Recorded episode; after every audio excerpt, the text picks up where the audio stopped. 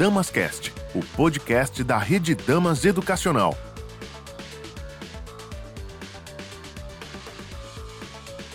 Damascast na área. Eu sou Carla Mourinho, assessora de comunicação do Colégio Imaculada Conceição de Campina Grande, Paraíba. E hoje o tema será o uso excessivo das redes sociais e a presença das fake news em tempos de coronavírus. E para falar sobre o tema, estão comigo o professor de Filosofia e Sociologia, Ribamar Ferreira, do SIC Damas, a psicóloga Lívia Gomes, do Colégio Santa Cecília, e a analista de marketing do Colégio Damas, Renata Coutinho, que também é mestra em comunicação social. Bem, a gente vive dias de incerteza enquanto cumprimos o isolamento social proposto pelos órgãos de saúde. E buscar atualizações sobre a pandemia do novo coronavírus virou um hábito na maioria das famílias. Nesse contexto, surge uma nova terminologia, a infopandemia, que inclusive foi citada pelo professor de biologia Ricardo Santos, do Colégio Santa Cecília, no Damascast sobre a quarentena. Então, eu pergunto para a psicóloga Lívia Gomes: qual é o limite dessa busca incansável por informações sobre a Covid-19, Lívia? Oi, Carla. Então, tudo isso é muito novo para todos nós, né? Para mim, para você, para os nossos alunos, para as nossas famílias. Então, estamos aprendendo o que é o que é viver em tempos de pandemia, né? E a busca por informação, essa é, infopandemia, não é? Como foi dito pelo professor Ricardo, ela é muito atual, ela é muito nova. É algo que a gente também está entendendo gradativamente, né? A informação ela é necessária nesse período em que os conhecimentos, as regras, as leis estão mudando constantemente, surgindo informações novas, surgindo conhecimentos novos. Nós precisamos sim estar atualizados para sabermos como agir, como gerenciar nossa vida pessoal, como gerenciar nossa vida financeira, como gerenciar nossa profissão, a nossa família. Então, precisamos das informações para facilitar e para organizar a nossa vida, né? Mas como discernir o que é que é uma informação útil do que é que é uma informação inútil ou uma informação que vai trazer mais, muito mais prejuízos do que benefícios para a nossa vida. Essa diferenciação é que é essencial nesse momento, né? Então, quais informações vão nutrir a minha vida, vão servir como base para que eu tome algumas decisões, para que eu estruture a minha família, a minha vida pessoal e financeira, e qual, quais informações me trazem paralisia, angústia, mal-estar, letargia, ansiedade, adoecimento. Essa é a grande questão, é saber diferenciar do, o que é que é essencial do que não é nesse momento.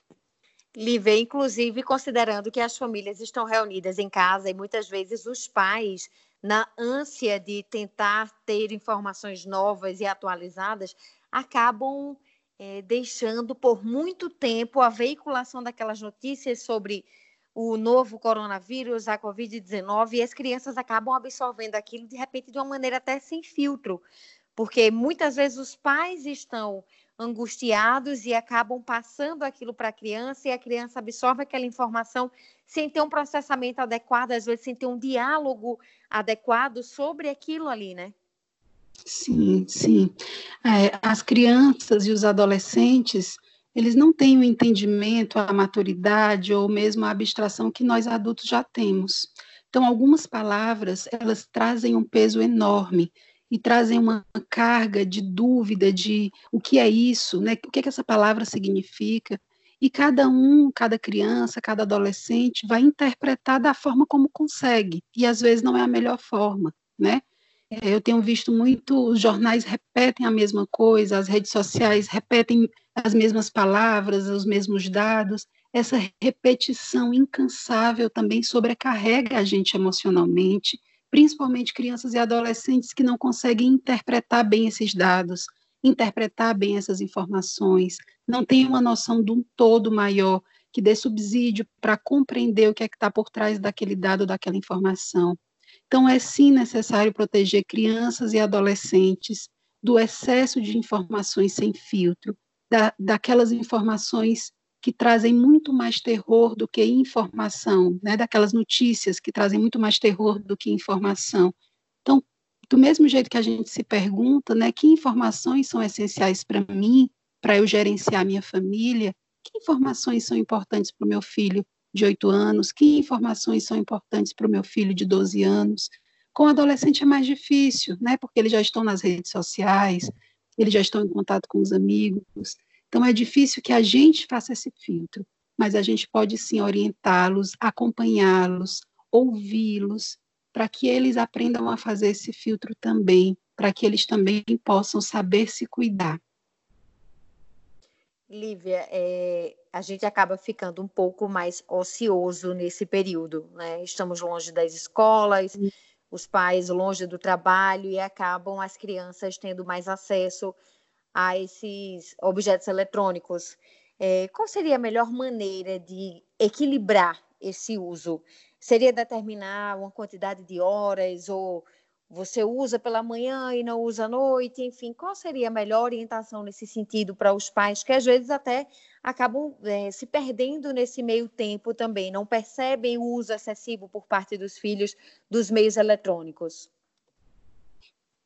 Carla, é nesse período em que não, que as crianças não estão na escola, não estão nos cursos, não, né, não estão indo para o esporte, eles realmente estão muito dentro de casa. E a internet, é, esses equipamentos eletrônicos, a internet, podem sim ser muito úteis nesse momento, né? Para conversar com os amigos, para bater papo, para fazer um curso de desenho, para ouvir música, é, para usar da criatividade, as redes de solidariedade que estão sendo criadas, que também são muito importantes nesse momento, porque nos conecta com otimismo, com esperança, né? Então, as redes sociais, a internet, os equipamentos eletrônicos podem sim ser muito úteis nesse momento. Mas o que precisa ser feito, né, é como esse uso é, como esse uso está sendo gerenciado pela criança, pelo adolescente. Se o pai e a mãe, o responsável percebe que ele não está sabendo gerenciar bem, é papel do adulto fazer esse gerenciamento. Passou tempo demais, já não, não consegue dormir bem, né? não está dormindo satisfatoriamente para descansar, ou então não, não busca outras atividades além daquelas. Esse olhar atencioso do adulto precisa sim existir para fazer o gerenciamento, mas isso é muito individual. Eu acho que não, Nesse período é muito difícil colocar regras, duas horas, três horas, impor regras rígidas nesse momento não, não, é, não é indicado. Né? Muito mais importante é, além dessas atividades que as crianças e os adolescentes podem desenvolver com o uso da internet, dos recursos da tecnologia, que outras atividades a família também proporciona. Se eu sei que o meu adolescente ele gosta de cozinhar, então eu posso chamar ele para cozinhar comigo. Se eu sei que ele gosta de um determinado jogo, eu posso chamá-lo para jogar. Se eu sei que um assunto, surf, interessa, eu vou chamar para conversar sobre aquilo. Então eu também posso estar mobilizando outras atividades dentro de casa para tirar esse adolescente da tecnologia. Mas a tecnologia não necessariamente é algo ruim nesse momento. Então é o limite do bom senso, né, Lívia? É o limite Sim. do bom senso dos usuários de uma forma geral, né? Sim, e o cuidado atencioso das famílias. É, estamos estando no isolamento social ou não, esse cuidado com o que o meu filho está vendo, quanto tempo ele está ficando na internet, com quem ele está falando, o que ele está acessando, esse cuidado precisa existir sempre, né? Com a criança de uma forma mais direta e com o adolescente trabalhando muita confiança na relação, o diálogo, é, percebendo detalhes do que o adolescente solta. Então, esse é um cuidado que sempre vai ter que existir. E nesse contexto de uma troca de informações acelerada, tanto pelas redes sociais quanto por aplicativos de, de conversas e de informações, acabam surgindo também as fake news, que são as informações falsas que circulam em massa e muitos usuários repassam sem sequer checar a fonte da informação, que é um dos princípios básicos desse processo de comunicação, né, Renata? É se certificar de que a fonte é segura antes de você repassar aquilo como sendo uma informação. Oi, Carla, é isso mesmo. É, vale destacar que o fenômeno de fake news, né, com o nome fake news, ele é muito recente. né? Mas se a gente for fazer uma análise do tempo, a história de contar mentiras sobre fatos é um fenômeno social. A gente está perto agora do 1 de abril, que é o dia da mentira, e que a gente pode fazer uma relação né, bem próxima com essa história de que muitas vezes uma mentira tem um tom de brincadeira, mas ela traz um impacto muito grande, muito grande mesmo. Já, já existem várias pesquisas sobre fake news, principalmente com a história do Zika, né? A Zika, a microcefalia em 2015, foi quando a gente teve realmente uma infopandemia da comunicação sobre saúde. Muito se falava, muito se buscava saber sobre a questão do Zika, né? Fazendo a relação com a saúde. E foi onde a gente viu um fenômeno muito acelerado com relação às informações falsas. E as informações falsas, elas tendem a ir a extremos. Por isso a gente deve se nortear né? Ou são excessivamente positivas, ou são excessivamente negativas. E já a gente deve acender um alerta justamente sobre esses extremos das notícias.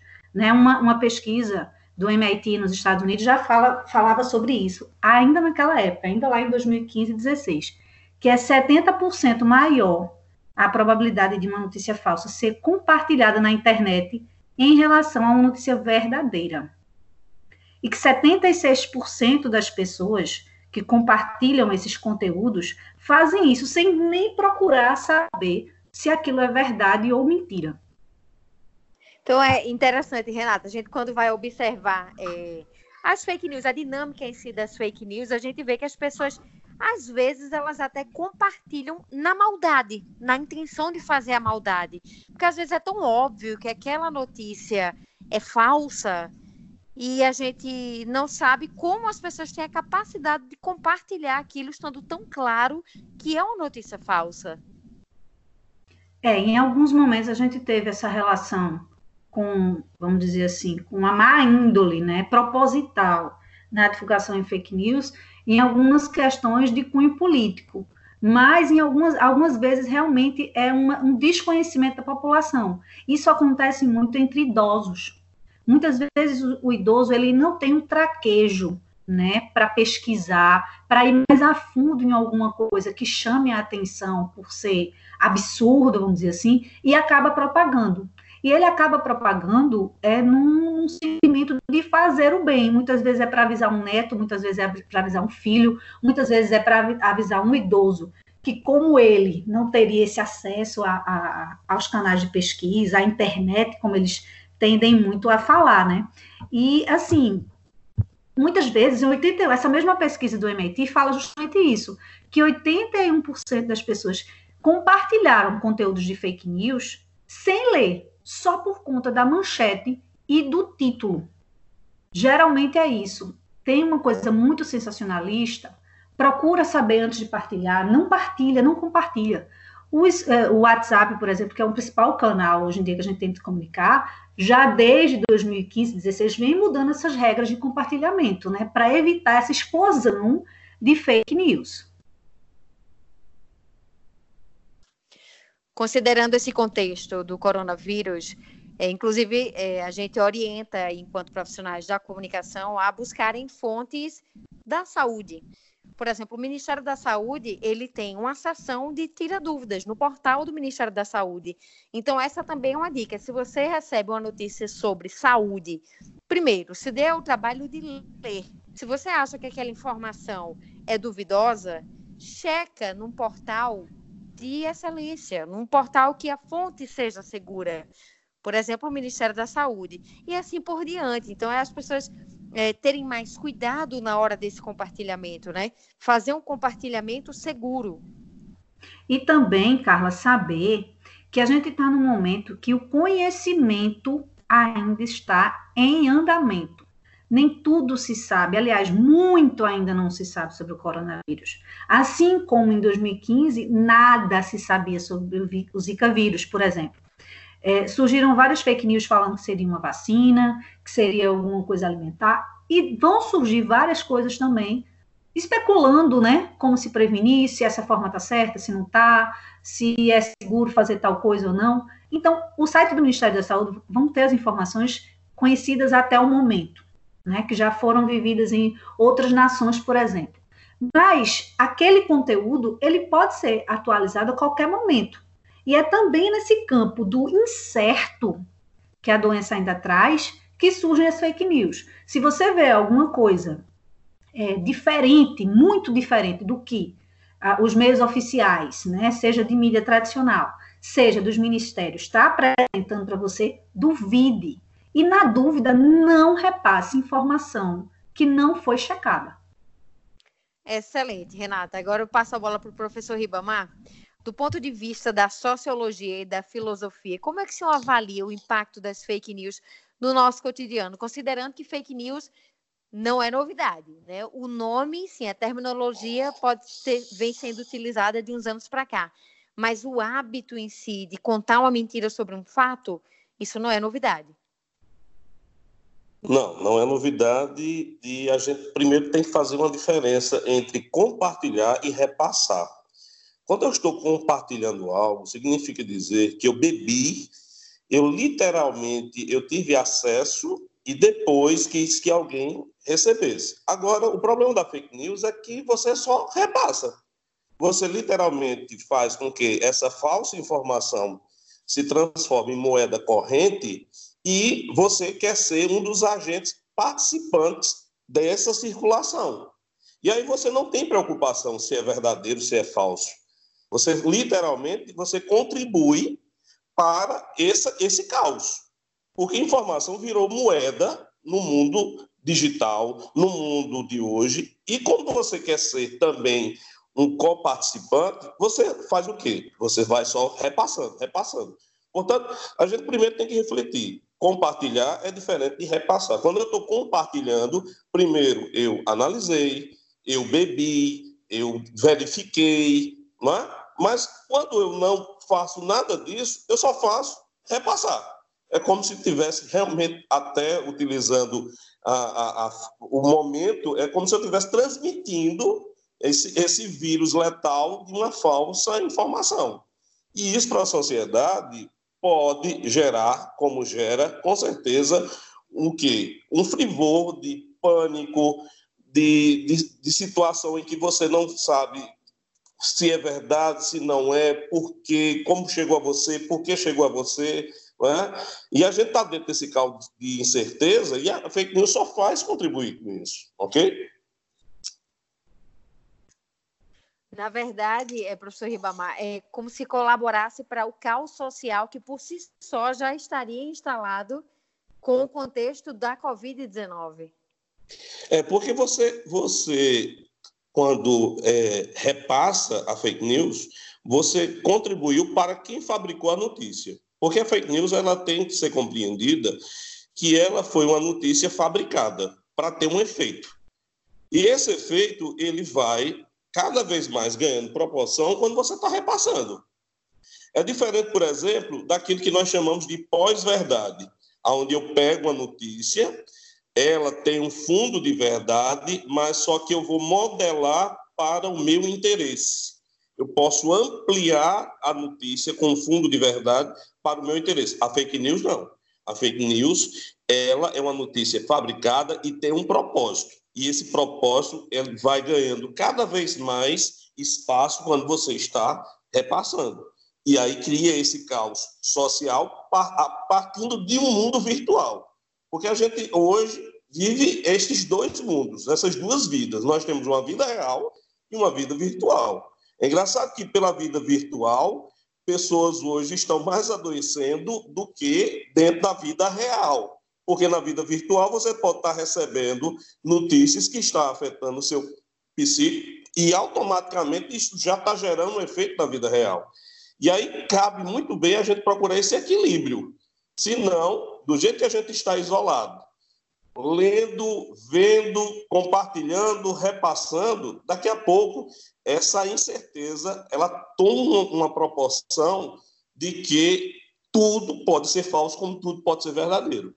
Exatamente. Inclusive, é, alguns tipos de punição para quem veicula fake news já estão em, já, já estão em vigor. O TSE, no final do ano passado, ele aprovou uma punição com prisão ou multa para quem espalhar fake news, considerando as eleições de 2020, né? Que a gente, inclusive, está na incerteza se vão ocorrer ou não em outubro. Renata, mas esse é um meio, quando a gente fala de redes sociais, quando a gente fala de WhatsApp, isso é um meio muito fluido, né? Onde fica até difícil de você saber o princípio da comunicação, de onde partiu aquilo ali, ao menos que entre uma investigação policial pesada, né? E mesmo tendo uma investigação policial pesada, isso requer a quebra de sigilo de diversas pessoas, né? Imagine o que é o cosmos, várias estrelas, vários satélites, vários planetas. Muitas vezes a gente olha para uma rede, a gente tem que ter essa dimensão, que são pontos interligados. E muitas vezes chegar à origem desse ponto, Carla, é muito difícil. Aquilo se, se propagou numa velocidade com tantas ramificações que se exige tanto de inteligência artificial e policial para se encontrar que fica difícil punir. A gente no Brasil mesmo vê poucas pessoas punidas porque propagou, porque foi o cerne de uma fake news. Né? E eu acho que assim, esse período que a gente está vivendo agora vai de novo colocar em prova as autoridades, né? A competência e o poder que as autoridades têm para reprimir, de certa forma, né, as fake news. Mas cabe também muito da gente, né, enquanto usuário, é, enquanto ponto nessa rede, também brecar esse fenômeno. Como o professor falou, realmente isso leva a uma angústia e isso pode ter proporções assim inimagináveis. Na época do Zika, eu sempre estou fazendo analogia, analogia com o Zika, porque também foi um evento de saúde pública que mexeu muito com essa questão né, da proliferação das fake news. Aqui no Brasil, principalmente fake news em saúde pública. A gente viveu, na época do Zika, um fenômeno que foi muito, apesar de ter sido também uma emergência global, mas que o Brasil e o Nordeste viveu mais intensamente e que eu acho que as pessoas que, que, que estão escutando a gente podem fazer uma relação mais aproximada. Com, com, é, é, eu considero que alguns de nós recebeu sim fake news pelo WhatsApp, pelo Facebook, relacionadas ao Zika e à microcefalia aqui no Brasil naquela época.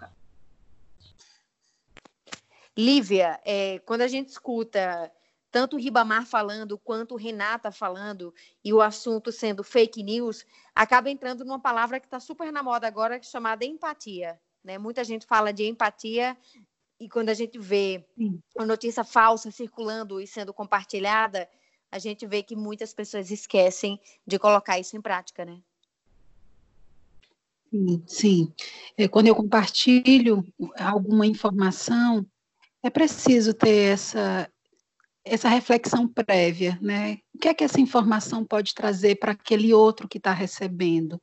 Quem é o outro que vai receber? O que ele está vivendo? A gente não sabe, né? A gente não sabe que histórias o outro está experimentando nesse momento. O que é que ele está vivendo na família? Como aquela informação vai impactar ou não na vida dele, na, nos sentimentos, nas emoções? A empatia ela cabe em todo lugar, a toda hora, em qualquer momento. E foi muito importante você ter lembrado dela também nessa, nesse momento que a gente está vivendo, né? Para a gente é, fazer uso desse dom que todos nós temos, né, dessa facilidade de se colocar no lugar do outro, porque somos todos humanos. É muito, é, é muito fácil entender que o outro pode estar vivendo algo diferente do que eu vivo, porque nós somos diferentes. E eu também vivo é, situações diferentes a cada dia, né? Muito importante lembrar da empatia agora, nesse momento. Exatamente. Quando a gente fala dessa questão da empatia associada a fake news ou a falta de empatia associada a fake news, a gente lembra de um compartilhamento que foi muito veiculado, que era a fabricação do álcool em gel caseiro. Isso acabou gerando queimaduras graves em diversas pessoas em diferentes estados brasileiros, porque as pessoas acabam no desespero de tentar conseguir aquele produto que no mercado já está tão difícil e caem no conto né, de uma notícia sem checar, porque aquilo ali você precisa mexer com produto químico e acabam colocando a saúde em risco e gerando outro tipo de problema que é a queimadura e acaba sendo levado para um hospital, ocupa um leito, é, e aí já gera uma bola de neve, né? E, enfim, o problema só acaba sendo agravado, né? Sim, você deu um exemplo é, bem atual do tamanho, da proporção que uma fake news pode tomar em termos concretos e reais na vida das pessoas. Então, é preciso que a gente pense o que é que eu estou compartilhando, por que, que eu estou compartilhando, para que eu estou compartilhando isso, para quem eu estou compartilhando. Acho que o professor Ribamar trouxe a, a importância de entender essa notícia serve a quem ou serve a quê. Então, precisamos ter, sim, essa criticidade, ter o cuidado, a empatia, a solidariedade. Como eu já disse, eles cabem em todo canto, a toda hora. Professor Ribamar, é, quando a gente fala de redes sociais, a gente lembra que é preciso lidar com seres humanos que estão do outro lado, né? E às vezes as pessoas também acabam esquecendo disso aí, inclusive estando em casa e talvez se relacionando com quem está fora de casa através das redes sociais, esquecendo de socializar dentro de casa, né? É, eu, eu sempre gosto de pensar que as redes sociais é, ela facilitou, com certeza, o nosso meio de se comunicar com as pessoas, principalmente a questão da distância, mas ela também ela é reveladora daquilo que o ser humano também possui, né? Imagina só que duas senhoras se sentavam na beira da calçada e começavam a fofocar da vida da vizinha, uma falsa notícia. E dessa vizinha se passou para a rua, da rua passou para o bairro. Hoje, quando eu estou, por exemplo, divulgando uma fake news, na verdade, eu estou fazendo aquele mesmo papel daquelas duas senhoras que eu estou colocando no feminino, mas também pode ser dois senhores fofoqueiros, ok? Que ampliam, potencializam isso e não pensam no efeito colateral daquilo que eu estou espalhando, né? Aquela, aquele velho ditado, né? Quando eu espalho, eu não consigo mais juntar. Portanto, as redes sociais tem o seu grande benefício, mas a gente não pode esquecer, por trás das redes sociais está o ser humano, com suas mazelas, com suas qualidades, com seus benefícios, que precisa, neste momento, mais do que nunca, se educar. Porque, olha só que interessante, a juventude usa das redes sociais de uma forma em que o seu dia a dia, o seu cotidiano, tem que ser preenchido com esse tempo para as redes sociais. O tempo da rede social, no dia a dia do jovem, ele é necessário. É tanto que a gente, como professor, muitas vezes está brigando com o aluno que ele está usando dentro de sala de aula. Hoje a gente chegou a um paradoxo. Hoje o jovem ele está isolado, ele tem muito tempo, mas a rede social pode se tornar o que vamos chamar de encharcamento. Né? Ele vai estar tão encharcado, mas por quê? Porque ele não se educou ele não se educou a utilizar as redes sociais. Ele não se educou, por exemplo, a filtrar o que é informação, o que é conhecimento, que eu acho, para mim, é um dos grandes dilemas das redes sociais. Porque informação é aquilo que muitas vezes passa e o conhecimento é aquilo que se faz necessário ficar. Portanto, essa questão de você olhar para o outro naquilo que você vai fazer nas redes sociais é algo que cabe muito a uma educação, seja caseira, seja daquele pai e mãe que não conhece nem as redes sociais, e principalmente daquele que você tem que saber que vai ser atingido por um ser anônimo, porque as redes sociais é o espaço dos anônimos. E ali os anônimos podem utilizar isso de uma maneira muito maléfica, infelizmente. É por isso que uma conversa como essa, ela é necessária para que se haja uma conscientização porque nós que somos portadores, que temos essa responsabilidade e muitas vezes trazemos a bagagem de como educadores promover este tipo de debate, temos que fazer com que as pessoas parem um minuto, porque tempo agora todo mundo tem. Não é? A gente não reclamava de tempo, tempo agora a gente tem. Só que esse ócio ele tem que ser um ócio criativo, um ócio consciente para que a gente não perca, inclusive, essa oportunidade, porque eu, como pensador, eu sempre vou dizer, nada mais será como antes, nada. Essa palavra normal, para dizer, quando tudo voltar ao normal, normal de quê?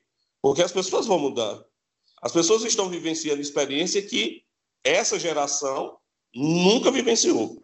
Nós temos hoje três gerações e meias convivendo ao mesmo tempo. Há 100 anos atrás eram duas gerações, hoje nós temos três gerações e meia convivendo. Nenhuma dessas três conviveram, passaram por esse tipo de experiência. Portanto, as pessoas vão mudar e temos que refletir o que é que vai ser feito, principalmente diante dessa realidade virtual que afeta de forma direta o mundo real. Verdade, professor. Nada mais será como antes. Então, as pessoas até têm dito ultimamente: esqueçam janeiro de 2020. Ali era outra época. Né? Fevereiro em diante passa a ser uma nova realidade. Né? Uma nova realidade mundial, inclusive. Exato, Carla. Eu acho que essa experiência que nós estamos vivenciando, que os nossos filhos estão vivenciando, vivenciando ele é, é algo que a nossa geração, a gente aqui está falando de uma geração, praticamente a gente tem, todo mundo aqui tem a mesma idade, a gente está no embasamento de refletir, e essa reflexão é o que vai ser a bússola para a geração dos nossos filhos.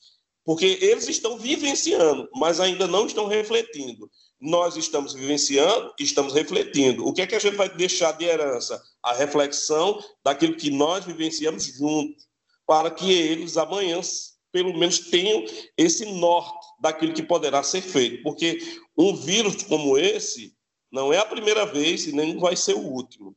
Exatamente. Inclusive, abordamos também, é, quando falamos sobre a quarentena, em um desses Damascast, que os, um dos professores abordou exatamente isso. Acontece de tempos em tempos. É, esses vírus ou infecções que assolam o mundo como um todo acontecem de tempos em tempos e atingiu a nossa era especificamente nesse momento. Então a gente precisa ter resiliência para superar, para encarar com seriedade e buscar novos caminhos.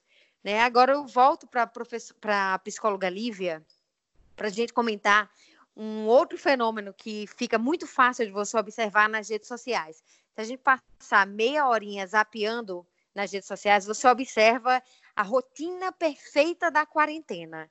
O que a gente mais vê são aquelas pessoas que deixam a casa impecável, conseguem fazer o exercício, cuidam dos filhos, brincam e tudo está mil maravilhas, não há tédio, não há desespero. Profe é, psicóloga Lívia, explica para mim, isso é possível? Sim, mas é a realidade da minoria. Carla, não, não sei se é possível com essa perfeição toda, não. Assim como a gente deve desconfiar dessas informações extremistas, né? Como a Renata falou, quando a gente vai desconfiar das fake news, desconfie disso que parece perfeito, encaixado, lindo demais, né? Estamos vivendo uma época em que é natural que a gente se sinta, em alguns dias, mais paralisado, em outros dias, com mais energia para produzir, é, em alguns momentos mais otimista, em outros momentos com um certo pessimismo, preocupação, medo, angústia. Então, estamos vivendo altos e baixos. A rotina é importantíssima, assim, tentar manter minimamente, né, algumas atividades, não ficar só parado na frente da TV ou com o celular na mão, isso é muito importante. Né? A, hora de, a hora de assistir um filme, vou cozinhar, vou limpar a casa, vou arrumar aquele quarto, aquele cômodo que faz, faz tempo que eu deveria ter arrumado e não arrumei, vou ler aquele livro que gosto e que não tinha tempo. Então, organizar uma rotina é importantíssimo. Mas eu digo para vocês, mais importante ainda é estar aberto ao que vai acontecer com você em cada dia. Se em um determinado dia a sua energia está mais baixa, o que você precisa fazer é re, é, é buscar formas de se reenergizar. Então, é falar com aquela amiga que é autoastral, é desabafar com, com uma outra amiga que você confia e que te escuta e que vai te dizer aquela palavra que você precisa ouvir. Se você está sem energia para limpar a casa naquele dia, não se culpe, deixe para um outro dia. Então, muito mais importante do que seguir rigorosamente algo que foi planejado antecipadamente é estar atento a como você está em cada dia o que você pode oferecer para você mesma, para sua família naquele dia, que cuidados você vai precisar estar tá, tá tendo com você naquele dia. Esse autoconhecimento, essa autopercepção, essa autoobservação, ela é muito importante para a nossa saúde mental.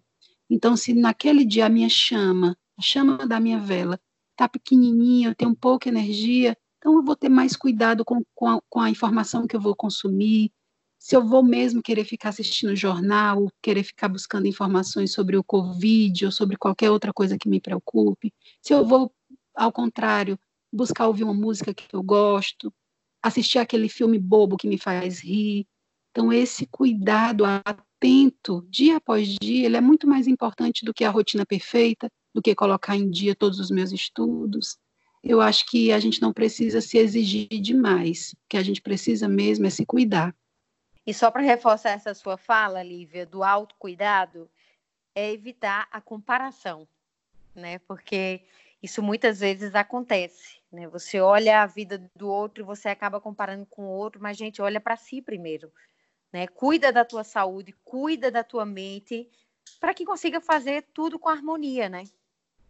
Sim, enquanto eu cuido, eu olho para a vida do outro, eu perco de vista as informações que o meu corpo está dizendo sobre mim.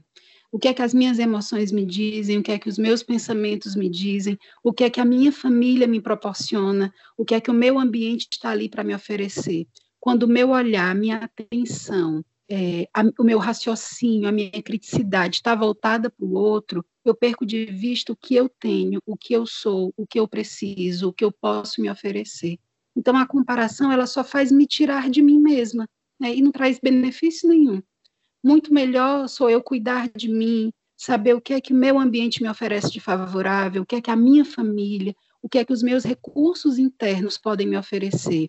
Nós, enquanto adultos, já vivemos muito, né? Não vivemos, não tínhamos vivido ainda uma pandemia. Isso é realmente novo mas nós já vivemos outras situações de estresse ou de preocupação ou de medo. E que recursos eu utilizei naquele período, né? Que ferramentas eu tenho para lidar com o que eu estou vivendo agora? Então, isso é muito mais importante do que olhar para o outro e me comparar com o outro.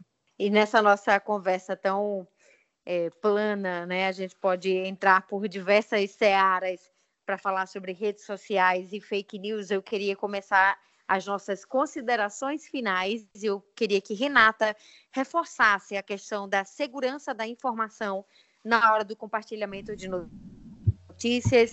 Qual é o caminho, Renata, que as pessoas devem fazer antes de passar para frente aquela informação? Ah, eu separei sete dicas que a gente pode é, ficar sempre atento, né? Quando receber alguma informação, seja pelo Facebook, pelo WhatsApp, pelo Instagram, por qualquer rede social. Primeiro, avalie a fonte, o site, o autor do conteúdo. Quem foi que produziu aquilo? Fique atento. Muitas vezes tem naquela URL uma palavrinha que às vezes acha que é falou que era de uma grande empresa de mídia e quando vê só trocou uma letrinha e você vê que ali há uma desconformidade. Segundo, avalie a estrutura do texto. Geralmente as fake news, elas não têm um texto bem estruturado. É, elas têm erros de concordância, erros de português, de pontuação. Fique atento a isso. Preste atenção também na data de publicação. O que é que acontece? Algumas vezes se pega um fato que aconteceu há 10, 6, 7 anos e replicam para agora com uma nova roupagem, uma nova mentira. Então, fique atento sempre à data de publicação leia mais do que o título e o subtítulo. Como eu disse anteriormente, muitas vezes a gente propaga só lendo uma manchete e repassando para dezenas de pessoas. Então, leia tudo que está naquele conteúdo, certo? Pesquise em outros sites. Você recebeu uma informação, tem dúvida? Vai no Google, vai no navegador de busca e vê se tem outras pessoas falando sobre aquele mesmo assunto e daquele mesmo jeito.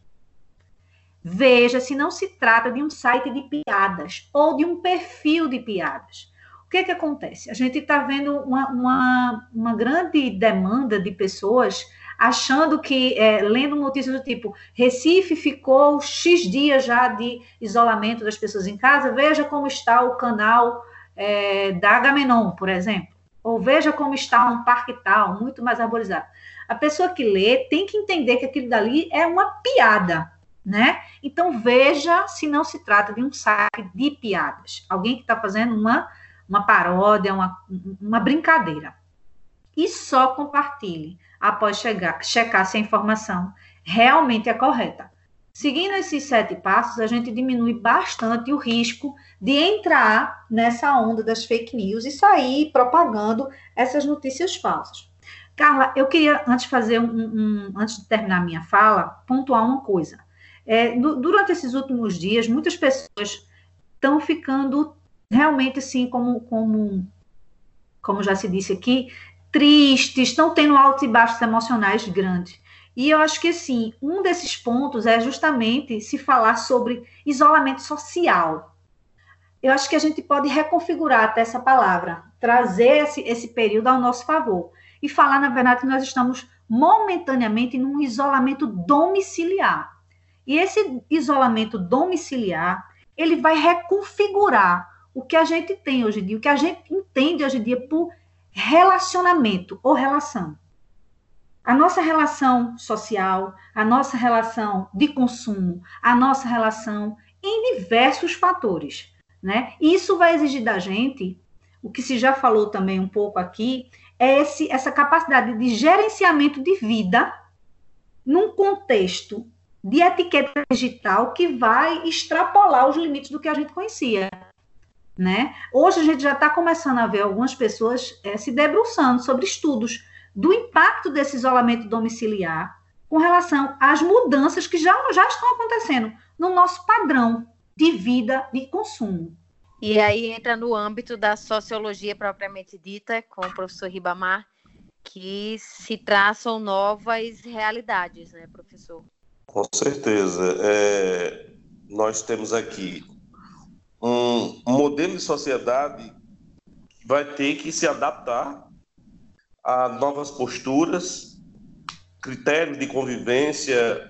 Vamos ter que recuperar, por exemplo, essa questão do olhar mais humanista em relação ao outro, não é? São vários atos morais e físicos que nós temos que reaprender e trazer é, como prática né, cotidiana. É? Nada, eu acho que nada vem por acaso. Quando você vê uma mobilização mundial para que as pessoas, literalmente, parem para olhar para si, mas também, ao mesmo tempo, olhando para o outro, é porque eu acho que a, a ficha ela cai quando o essencial da vida ela está sob perigo, né? E o essencial da vida é a maior representação é o ser humano. Né? O ser humano é o que dá o sentido a tudo. E quando essa essência do ser humano ela está sob perigo, a, gente vai ter que refazer tudo. Tem que recuperar, tem que, tem que literalmente fazer com que valores, inclusive de educação caseira, seja revisto como isso aqui vai ser o meu modelo de vida. Né? É, eu, eu não gosto de ser pessimista, muito pelo contrário, eu gosto de ser muito realista. Mas a humanidade diante desse caos, ela, ela, ela vai ter que incorporar que um perigo como esse, num momento deste, em que a gente está com quase 8 bilhões de pessoas, porque a última grande epidemia que ocorreu, que foi há 100 anos atrás, 101 anos atrás, que foi a gripe espanhola, 50 milhões de pessoas morreram, 50 milhões. O planeta Terra tinha 1 bilhão e 500 milhões de pessoas. Hoje a gente está, depois de 100 anos, com quase 8 bi. Né? E a gente está tendo uma mobilização planetária, pensando exatamente em, na vida, na essência do ser humano como um ser que representa a vida. E sociologicamente, isso vai ser muito discutido. Porque você vê hoje o que é que se está debatendo: economia ou vida? Primeiro, a vida. Se não tiver vida, não vai ter economia. Não é? O compartilhar, nem que seja virtual, a beleza da rede social, que nesse momento serve quando você está distante, mas ao mesmo tempo pode se aproximar virtualmente, trazendo aquela mensagem. Não é? Aí está a beleza do mundo virtual em termos de você ser é, humano na, na, na íntegra da palavra, dizer ao outro que ele não está sozinho, mesmo olhando por uma pequena tela, você dizer, olha, eu, você pode contar comigo. Concordo plenamente com a fala, quando se diz que nem todo dia você vai estar 100% lá em cima. Vai ter alternância. Tem dia que você não vai estar bem e aí você vai ter que procurar o outro. E o outro no outro dia que vai te procurar. E assim as relações sociais, elas vão mudar e eu espero que mudem para melhor. É? Porque no mundo grego diz que o caos traz uma nova ordem e que essa nova ordem seja benéfica para todos. É? é um olhar interior, é um olhar espiritual. Não é? Quando as pessoas estão revendo a sua vida espiritual que estava, por exemplo, deixada de lado, não é? e eu falo em todo o consenso de todas as religiões, de todos os credos, porque quando se toca, repito novamente, na essência da vida que o ser humano representa, isso tem mais do que validade, é? porque vai, vai nos alimentar como percepção de garantir que amanhã vai ser diferente. E aí é aonde nós esperamos em quê? Nessa geração que está do nosso lado, nos nossos filhos, que eles aprendam, eles sejam, com certeza, amanhã aqueles que vão guiar a reflexão que nós estamos fazendo como adultos, ok? Porque eles estão vivenciando a experiência, mas ainda não está maduro na reflexão. E nós estamos vivenciando a experiência, mas podemos, dentro da, do nosso processo de experiência de vida, fazer com que essas reflexões elas sejam um verdadeiro manual para os nossos filhos, para os nossos netos. Ok, Carla? Excelente, professor. E considerando a sua fala que todo caos gera uma nova ordem. Eu queria que Lívia finalizasse é, com dicas bem pontuais para a gente manter em ordem o caos individual de cada um nesse momento de tantas incertezas. Carla, é, a principal dica é a autoobservação, a compaixão consigo, né? Sim, ter paciência consigo, saber que não vai ser perfeito, como a gente já falou. Então, primeiro se observar, o que é que eu preciso nesse momento, o que é que eu posso oferecer para mim, se eu não estou podendo, a, a quem eu vou pedir ajuda, né? Não buscar rigidez do que eu só vou fazer assim ou eu só vou fazer assado. É um momento de adaptabilidade, de flexibilidade, né? Eu preciso me flexibilizar ao que é possível nesse momento para mim, o que é possível nesse momento para minha família. É, não acho que não é momento também de criar muitas expectativas. Eu vou aprender uma língua nova, eu vou aprender, eu vou terminar meu curso. Você pode sim é, desejar isso e colocar uma certa energia, mas sem a exigência de eu tenho que concluir tudo isso, né? O que a gente tem mesmo é que se observar, é que se cuidar, é se, se alimentar, se nutrir de, de fontes que, que tragam bem-estar, que tragam entusiasmo, que tragam calmaria, né, que, que nos, nos tragam essa nutrição tão necessária para lidar com esse momento de dificuldade, de incerteza, de dúvida, e que não tem um tempo para acabar. Então, as dicas, elas são muito mais voltadas para esse o que é que eu posso fazer por mim hoje? E quais são aqueles meus comportamentos que estão trazendo prejuízo e que o corpo nos sinaliza, né? O coração bate de forma des desorganizada, eu fico suado, as minhas emoções, as minhas sensações, elas começam a dar sinal, sinais de que algo errado está acontecendo comigo. Então, se eu estou buscando informações, se eu estou seguindo páginas na internet, se eu estou conversando com pessoas, se eu estou assistindo vídeos, geram esse mal-estar no meu corpo, isso sim é um grande sinalizador de que eu estou fazendo uma escolha ruim para mim nesse momento. Então, são esses os cuidados necessários para que eu minimamente esteja em equilíbrio, minimamente esteja com uma certa tranquilidade para lidar com todos esses dias, com todas essas situações que a gente não tem certeza de quando é que vai terminar. E aí eu pego a fala dos nossos três convidados e resumo em uma só palavra: ponderação. Tá? E assim a gente encerra o nosso Damascast de hoje, o podcast da Rede Damas Educacional, levando até você informação de qualidade e com credibilidade. Eu agradeço aos nossos participantes pela disponibilidade do tempo, pela troca de informações, pela partilha segura de informações com qualidade, tá, gente? Obrigada a você também pela audiência e a gente se encontra em breve. Até a próxima. Você ouviu Damascast Siga a Rede Damas no Instagram, arroba Rede Damas Educacional